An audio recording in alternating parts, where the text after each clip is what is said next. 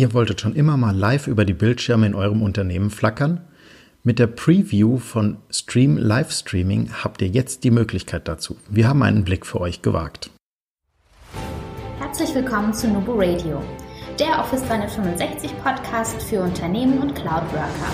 Hier bekommst du umsetzbare Tipps aus der Praxis für die Praxis. Hi, wir sind die Nubo Workers und wir helfen Unternehmen dabei, Office 365 erfolgreich und nachhaltig zu integrieren, den Prozess zu verschlanken und mehr Agilität zu erreichen.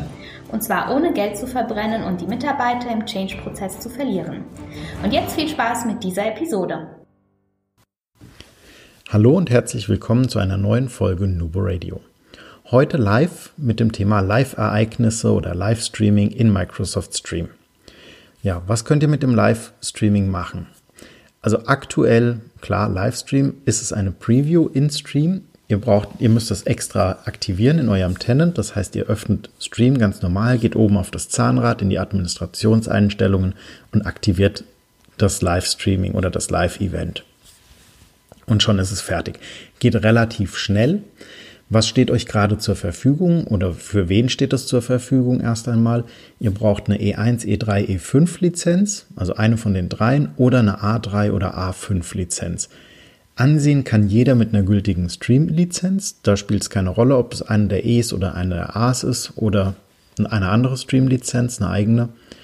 Maximal sind 720p an Auflösung drin im Moment und die maximale Länge beträgt vier Stunden. Damit kommt ihr schon ganz weit oder relativ weit. Ich denke, ein Live-Event, das länger als vier Stunden ist, wird eher selten übertragen im Moment in den Unternehmen, zumindest in denen ich kenne, oder es ist dann zumindest mal eine Pause oder so etwas, wo man entsprechend Neues nochmal aufsetzen kann. Untertitel in Echtzeit äh, funktionieren aktuell nur über den Encoder. Da müsst ihr das entsprechend in den Encoder eintragen ähm, bzw. hinterlegen. Da kommen wir dann noch zu. Und eine automatische Gesichtserkennung gibt es gerade auch nur, äh, wenn das Ereignis oder praktisch gespeichert wird und dann nachträglich. So, so viel mal zu den Fakten zum Livestreaming in Stream. Das Ganze gibt es übrigens auch schon in Yammer und in Teams. Äh, dort allerdings nicht ganz in der Tiefe wie natürlich in Stream. Also ihr könnt den Teams Livestream nicht über alle Applikationen teilen, nicht überall einfach einbinden und embedden. Das gleiche ist bei Yammer.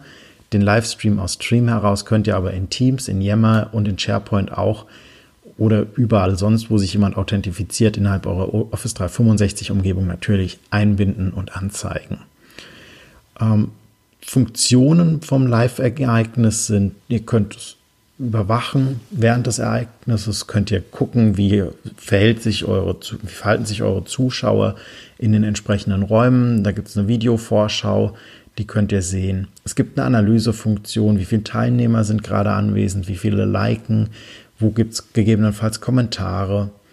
Euch stehen verschiedene Tools zur Wiedergabe zur Verfügung und ja, es ist einfach eine gute Funktionalität auch gegeben. Es gibt eine Pre-Live-Funktion, heißt, äh, bevor ihr live geht, sieht der Anwender oder sehen die Anwender oder die, die Gruppen, eure Zuschauergruppen einfach ein Startbild und ihr könnt schon mal üben, funktioniert der Encoder und so weiter. Da kommen wir aber gleich nochmal zu. Live-Videos können, hatten wir gerade schon gesagt, überall eingebunden werden von Stream heraus. Das ist auch ganz cool als Feature. Thema Encoder. Ja, was ist ein Encoder überhaupt? Also der Encoder ist praktisch die Software auf eurem Notebook, auf eurem Computer, whatever, was auch immer ihr aufnehmt, die praktisch den Film, den Ton verarbeitet und an Stream überliefert. Im Encoder selbst, wir haben das getestet mit äh, Wirecast S, da gibt es eine kostenlose Testversion für 30 Tage.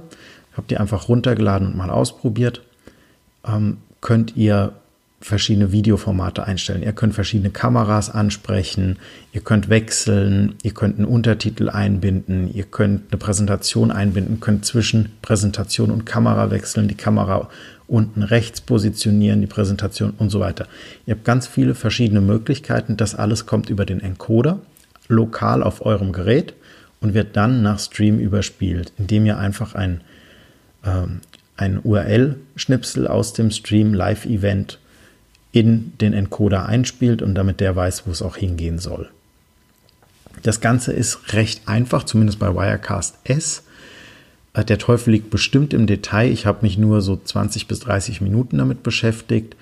Da könnt ihr gerne mal ähm, Feedback geben, wenn ihr andere Encoder benutzt, was äh, ihr so benutzt und was für Erfahrungen ihr damit habt. Wir veröffentlichen das dann auch gerne hier, wenn es für euch in Ordnung ist.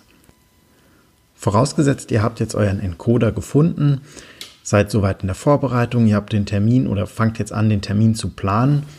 Dann habt ihr die Möglichkeit, beim Live-Event einzustellen, den Namen, ihr könnt eine Beschreibung geben, die Videosprache festlegen. Ihr habt das Vorschaubild für die Preview, also was seht ihr, was sieht die Gruppe sozusagen, also eure, ähm, eure Zielgruppe, sofern da eine Kamera vorhanden ist. Ähm, ihr könnt Berechtigungen vergeben auf diesen Stream, äh, zum Beispiel, dass den nur eine gewisse Gruppe sieht oder dass den jeder, standardmäßig jeder in der Unternehmung sehen kann. Ihr könnt freischalten, ob Personen und Kommentare zugelassen sind und auch Likes.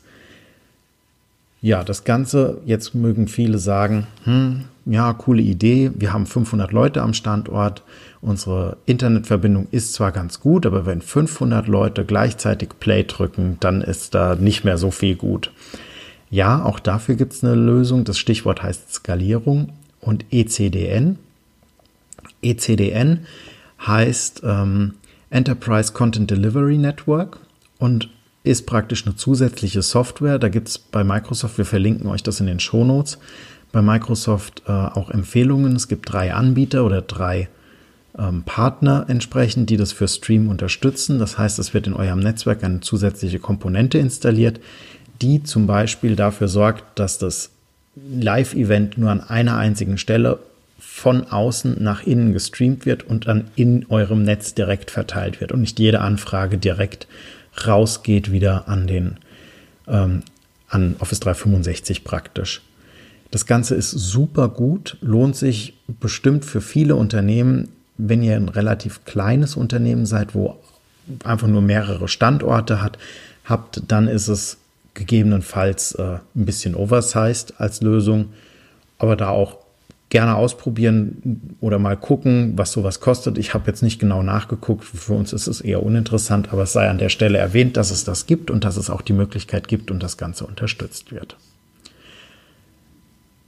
Das Video selbst kann nach der Aufnahme natürlich gespeichert werden, für die Nachwelt erhalten bleiben. Das heißt, die Weihnachtsansprache oder, oder andere Live-Events bleiben erhalten für die Nachwelt, können nachträglich auch nochmal mit einem Untertitel versehen werden oder mit einer Gesichtserkennung, ganz klar, wie das bei Stream Standard ist, verschlagwortet im entsprechenden Kanal abgelegt und sind ab dann für die Kanalbesucher oder für die Kanal freigegebenen sichtbar und entsprechend konsumierbar. Wenn ihr jetzt so ein Live-Event plant, wir haben mal so eine kleine sieben-Schritte-Anleitung festgehalten. Das ist nichts Dramatisches, ist relativ schnell gemacht. Ähm, womit fängt man am besten an? Wir würden euch empfehlen, generell vor einem großen Live-Event oder generell vor einem Live-Event einmal das Ganze komplett durchzutesten, mindestens einmal, damit das wirklich sitzt, weil ihr seid live in dem Moment. Ja, es gibt kein rechts, kein links mehr. Äh, falsche Taste gedrückt heißt gegebenenfalls, das Event bricht ab. Daher haben wir gesagt, also als erstes Mal ist es das Beste, ihr wählt den Encoder aus, guckt euch die an.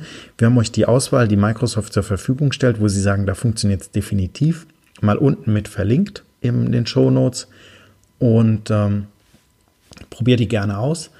Guckt mal, was, äh, was für euch die beste Applikation ist. Kosten zwischen 10 und 50 Euro im Monat plus minus.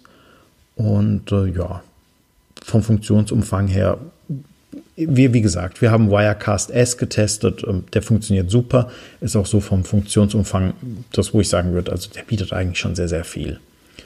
Als nächstes, wenn ihr den Encoder habt und habt den auch installiert und der läuft, macht euch mit dem ein bisschen vertraut, plant das Live-Event und richtet den Encoder vor dem Start ein. Ganz wichtig, ihr kriegt, sobald ihr das Live-Event plant, eine URL, die tragt ihr in den Encoder ein und dann ist das miteinander verknüpft vor dem geplanten Startzeitpunkt geht online gerne 15, 30 Minuten vorher, nutzt diese Pre-Live-Funktion, Pre-Live-Funktion oder Phase und richtet den Encoder ein. Guckt, ob ihr in der Preview das Bild richtig seht, die Präsentation flüssig läuft. guckt, dass ihr ein Live-Event durchführt an Standorten, an denen ihr eine Ethernet-Verbindung habt und möglichst nicht über WLAN. Also ich habe es in einem Hotelzimmer getestet. Ich hatte so 20 bis 30 Sekunden Verzögerung zwischen Bild, Ton und ähm, der wirklichen Aufnahme. Äh, kann an der Verbindung gelegen haben, kann am Encoder gelegen haben. Ich weiß es nicht genau, ich habe es nicht ein zweites Mal über eine bessere Verbindung getestet. Also da wichtig, guckt, dass die Verbindung möglichst gut ist und ihr möglichst viel Bandbreite, zum Beispiel über Ethernet-Kabel, kriegt. Wenn das Vorschaubild des Encoders verfügbar ist, ist es super, dann ist nämlich der Punkt 4 auch schon abgehakt und erfüllt.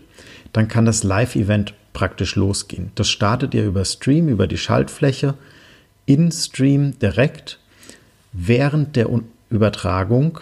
Punkt 6 möglichst den Encoder nicht disconnecten. Theoretisch ist ein Reconnect möglich. Ähm, es dauert aber einen ganzen Moment, bis das wieder kommt und auch bis das Bild wieder da ist. Also den Stolperstein, den solltet ihr euch ersparen. Guckt, dass möglichst niemand über ein Kabel fallen kann, falls ihr per Kabel online seid, dass niemand über den Stecker ziehen kann. Ähm, schafft alle Störungsquellen aus dem Raum, Handys ausschalten, Genau, also das, ich sag mal, das Übliche, was man so denken sollte. Auch, dass äh, niemand an den Tisch stößt, wo vielleicht ein Mikro draufsteht, dass keiner einen Ring hat, der auf einer Tischkante klappert und solche Geschichten. Wenn ihr das Video beendet, nicht einfach äh, den Encoder schließen und denken, okay, ich habe jetzt den Encoder zugemacht und nach mir die Sinnflut, Nein, äh, macht das bitte richtig über Stream, beendet das. Es geht dann auch wieder zurück in den Anfangszustand. Die Leute sehen wieder einfach ein Bild, ein Standardbild und fertig. Nehmt da, äh, macht nicht einfach den Encoder bitte zu. Das gibt bestimmt irgendwo einen Fehler oder sonst irgendwas oder ja, es sind einfach Sachen, die vermeidbar sind. Das Video ist nicht sauber abgeschlossen und ihr habt dann auch nicht diese saubere Aufnahme und den Abschluss entsprechend des Stream-Videos. Für was könnt ihr das jetzt alles einsetzen? Ja, wir haben uns mal so ein bisschen überlegt. Also es gibt zum Beispiel die Weihnachtsrede der Geschäftsführung über alle Standorte, wenn ihr dezentral aufgestellt seid. Oder wenn die Projektleitung einen Kick-Off-Termin vereinbart und ihr den in die Länder streamen wollt, Stream sagt es ja schon, ähm, entsprechend einfach diese Funktionalität benutzen. Oder ihr habt äh, ein neues Teammitglied, das sich vorstellen will, ihr seid aber dezentral aufgestellt und der möchte mal, ja, weiß ich nicht, vielleicht auch ein Schachevent, was man live überträgt in die anderen oder ein Unternehmensfest oder so etwas. Äh, ich weiß nicht, also die Einsatzszenarien sind da wirklich, denen sind keine Grenzen gesetzt. Ihr braucht eine gute Internetverbindung und eine Kamera unterm Strich und dann kann es losgehen. Äh, ja, Dementsprechend relativ einfach. Unser Fazit. Ja, Zeitverzögerung, wie gesagt, ich hatte 20 bis 30 Sekunden plus minus. Kann an der Internetverbindung gelegen haben, kann an der Preview gelegen haben oder am Encoder, ich weiß es nicht genau. Funktionalität an sich ist super einfach und sehr, sehr effektiv einsetzbar. Äh, die Encoder-Kosten sind relativ gering, äh, beziehungsweise ja, wenn ihr diese 30 Tage Testversion benutzt und ihr habt nur einmal das Ereignis, dann sind sie sogar sehr gering für Live-Ereignisse. Ähm, achtet wirklich bitte darauf, dass ihr eine super Internetverbindung habt, möglichst über ein Kabel agiert. Und äh, ja, was haben wir uns heute angeguckt? Wir haben in die Live-Ereignisse mit Microsoft Stream geschaut. Über Teams und Yammer geht das, wie schon erwähnt, natürlich genauso. Wir haben angeguckt, wie kann man das ähm, die Skalierung verbessern über ECDNs. Was ist ein äh, Encoder? Was kann der alles? Wozu brauche ich den? Was kann man in Live-Streams äh, bzw. Live-Events in Stream einstellen? Und ähm, ja, worauf müsst ihr gegebenenfalls achten?